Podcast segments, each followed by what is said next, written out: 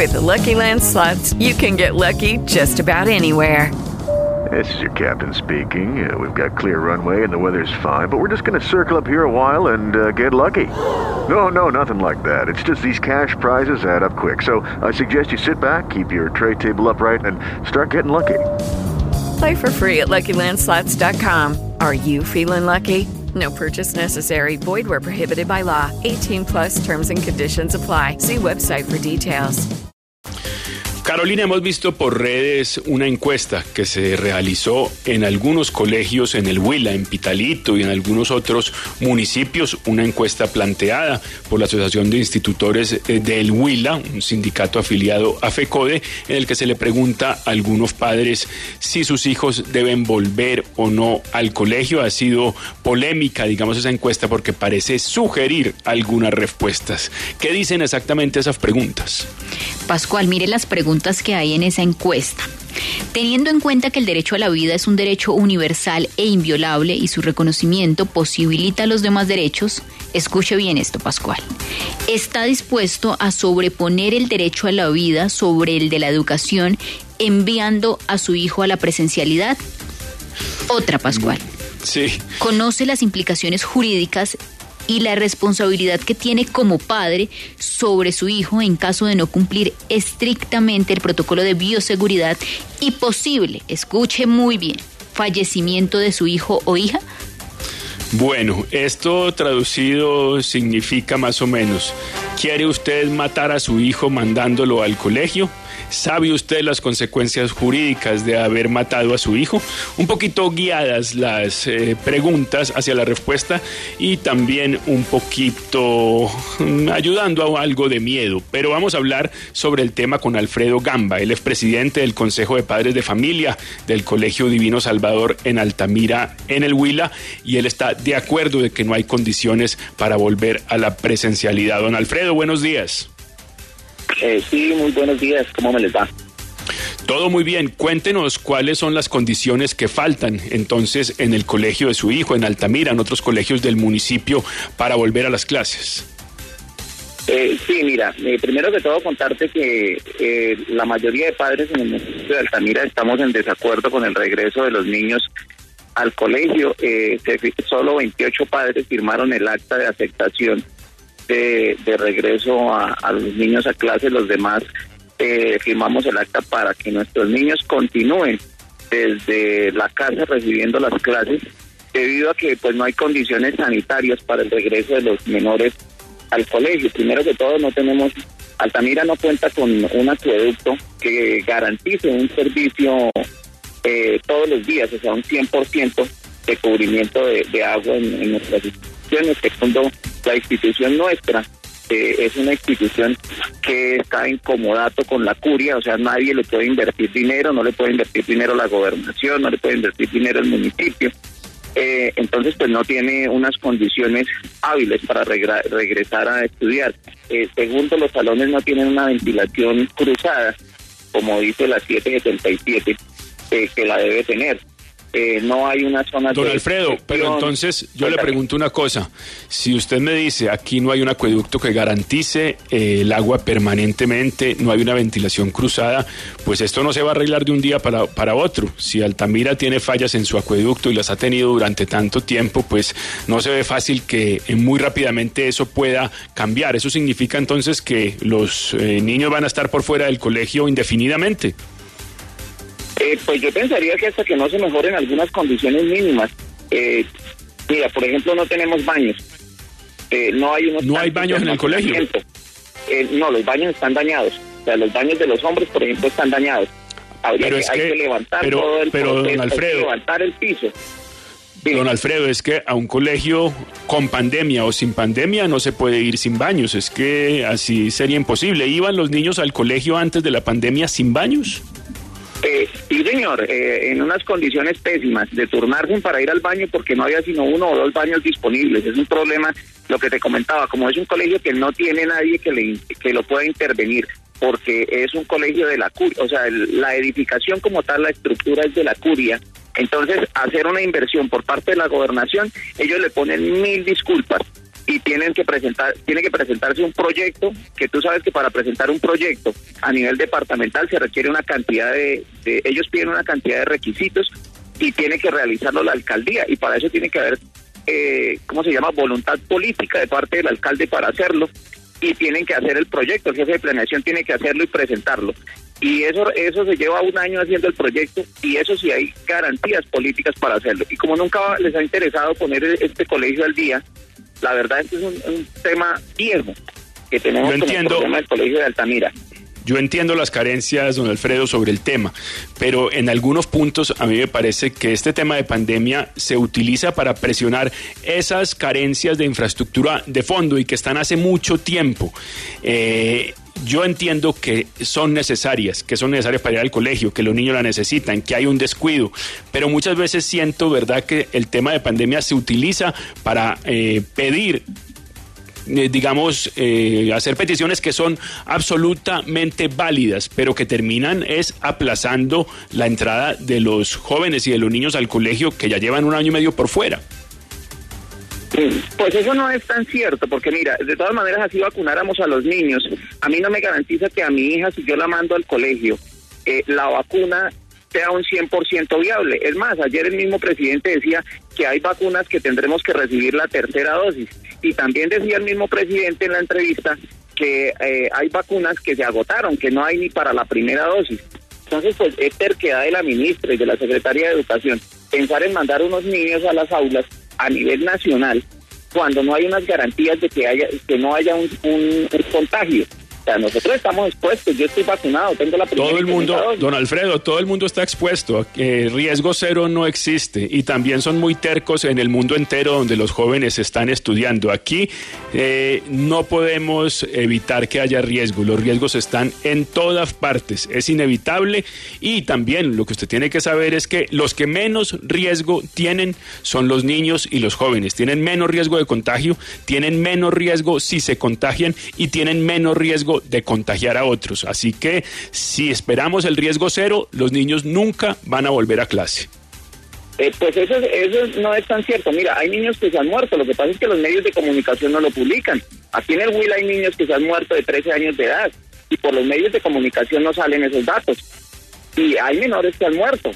Hay jóvenes de 18, de 20, de 23 años. Lo que pasa es que los medios de comunicación solo hablan de los viejos que se han muerto, de los ancianos no, don Alfredo, las cifras del INS, las cifras del INS nos dicen exactamente cuántos han muerto entre 0 y 10 años, cuántos entre 10 y 20. Claro que han muerto, claro, una franja mínima comparado con lo que ha muerto en Colombia, sin duda, pero el riesgo eh, sigue existiendo y se da en todas partes. Pero queremos hablar también, queremos eh, que nos comente sobre todo exactamente sobre esa encuesta, eh, doña Patricia Polanía, que es la presidenta de la Asociación de Institutores del Huila, que es afiliada al sindicato de FECODE. Patricia, buenos días. Muy buenos días, señor Pascual. Eh, muchas gracias por permitirnos estos espacios y que la comunidad se entere de la, de la realidad, de lo que se vive en las instituciones educativas. Sí, mi nombre es Ana Cuéntenos. Polanía, soy la presidenta de la organización sindical filial de FECODE. Cuéntenos un poco el, cuál es, eh, digamos, la motivación de esa encuesta. ¿Por qué se dio la encuesta? Porque en las repetidas reuniones que tuvimos con el señor secretario de Educación de Pitalito y el señor alcalde, nos decían que ya tenían todo listo, que ya tenían las 16 actas de los consejos directivos de las instituciones educativas de Pitalito, que tenían todo en regla, que tenían los papás diciéndole que querían volver a una presencialidad y decíamos que pues veíamos lo contrario porque en ningún momento se habían hecho las respectivas reuniones y los estamentos que hacen parte de ese gobierno escolar pues no estaban conquistados. Entonces, debido a que no teníamos eh, realmente lo que ellos decían, no teníamos los soportes como tal, pues se dio la tarea a los compañeros docentes a organizar la encuesta y se les dio libremente para que el padre de familia se lo consulte, así como hacen encuestas en cualquier por cualquier razón. Patricia, pero Yo le pregunto a usted, ¿usted cree que se puede responder libremente una pregunta que dice, ¿está dispuesto a sobreponer el derecho a la vida sobre el de la educación enviando a su hijo a la presencialidad? ¿Sabe si es responsa la responsabilidad que tiene como padre en caso de su hijo no cumplir estrictamente los protocolos de bioseguridad y un posible fallecimiento? Es que ahí se sabe muy bien eh, eh, cómo se hace la pregunta y hacia dónde va la respuesta. Esto yo siento que es un asunto de meterle miedo a los papás de mandar a los hijos al colegio. No tiene otra motivación distinta cuando uno lee las preguntas. Pues yo no le veo lo que usted está diciendo, porque es lo mismo cuando ustedes como Caracol dicen, digan si sí o no están de acuerdo sobre tal cosa. Y nosotros lo que le estamos diciendo es, ustedes conocen un ejemplo en que se ha invertido el presupuesto asignado por el Secretario de Educación a la institución educativa para garantizar un protocolo de seguridad porque como están diciendo que los papás han participado, que los papás conocen, que los papás lo saben, pues nosotros si eso era cierto, los papás debían decirnos si era cierto o no. Es lo único que se les estaba diciendo. Y el padre de familia, pues lo tiene en su casa, la contesta y le envía y todo. Y fueron 1.758 padres de familia que han contestado la encuesta de, y están llegando otras respuestas y lo están haciendo eh, libremente por si, si ellos no lo quieren, nadie lo obliga y no responde, pero yo lo está respondiendo. Me gustaría, tengo curiosidad de saber las respuestas de esos 1.700 padres de familia cuando les preguntan eh, si quieren matar a sus hijos mandándolo a clase. ¿Qué dirán los padres de familia? Pues no están así, tan exagerado como usted, señor periodista, lo, lo presenta. Nosotros como también tenemos hijos, nosotros decimos, Teniendo en cuenta el derecho a la vida, que es un derecho universal, es inviolable, y su reconocimiento eh, posibilita los demás derechos, usted está dispuesto a, sobreponer el derecho a la vida sobre el derecho a la educación, porque acuérdese que lo dicho la Corte Constitucional y no los maestros, que el derecho a la educación es un derecho absoluto, prima la vida, que es un derecho inalienable.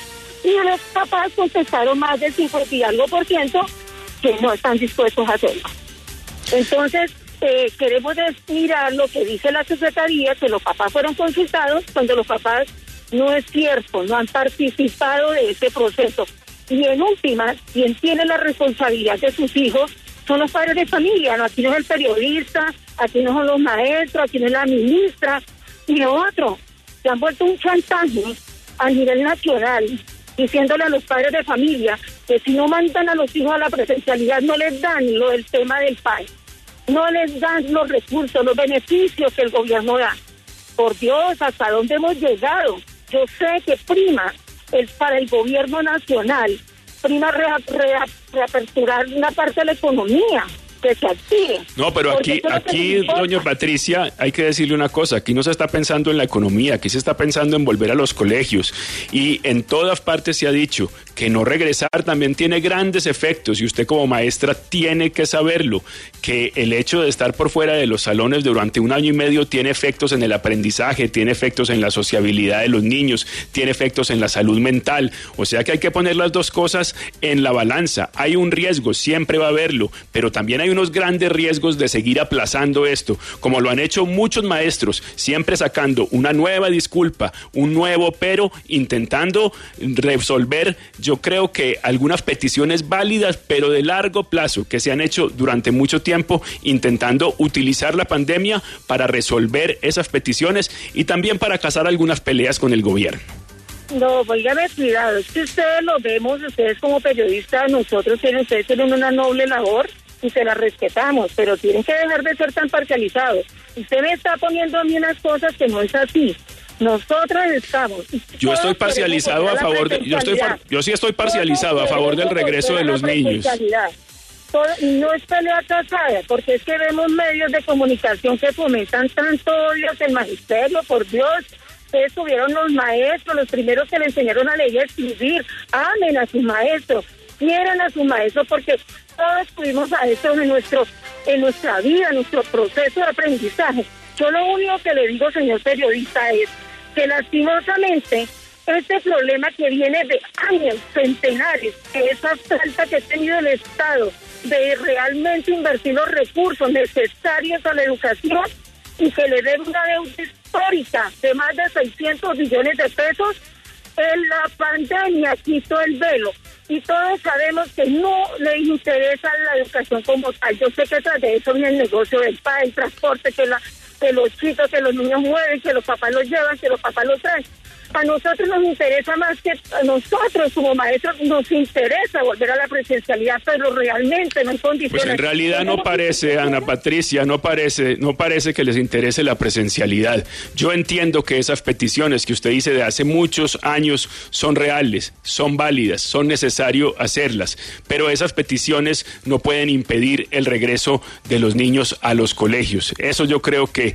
es absolutamente grave ese no regreso y y por supuesto que aquí no estamos alentando ningún odio contra los maestros. Aquí sabemos de su trabajo, aquí reconocemos ese trabajo, pero hay que decirlo, es necesario ese regreso y no se puede supeditar a eh, cumplir algunas exigencias que de verdad llevan años sin cumplirse. Si es necesario que se cumplan esas exigencias de infraestructura y demás, pues los niños no van a volver al colegio en 5, en 10, en 15 años. Así que le agradezco a Patricia Polanía, ella es la presidenta de la Asociación de Institutores del Huila y esperemos se resuelvan esos asuntos. No es una pelea con el gobierno, no se trata de una pelea entre maestros y gobierno para poner a padres de familia y a niños en la mitad. Se trata de unas condiciones mínimas de regreso e intentar resolverlas. resolverlas. Muchas gracias, doña Patricia.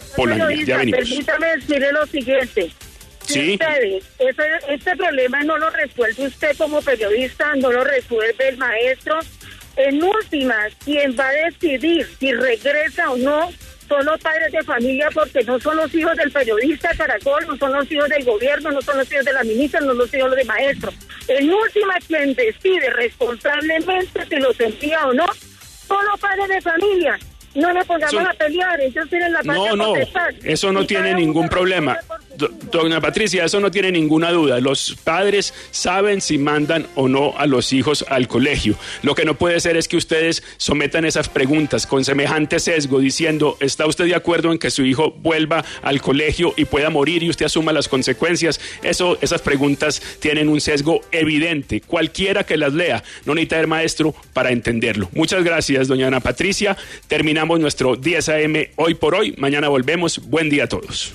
Hey guys, it is Ryan. I'm not sure if you know this about me, but I'm a bit of a fun fanatic when I can. I like to work, but I like fun too. It's a thing. And now the truth is out there. I can tell you about my favorite place to have fun. Chumba Casino. They have hundreds of social casino style games to choose from with new games released each week. You can play for free anytime, anywhere and each day brings a new chance to collect daily bonuses. So join me in the fun. Sign up now at ChumbaCasino.com. No purchase necessary. BGW. Void were prohibited by law. See terms and conditions. 18 plus. ¿No te encantaría tener 100 dólares extra en tu bolsillo? Haz que un experto bilingüe de TurboTax declare tus impuestos para el 31 de marzo y obtén 100 dólares de vuelta al instante.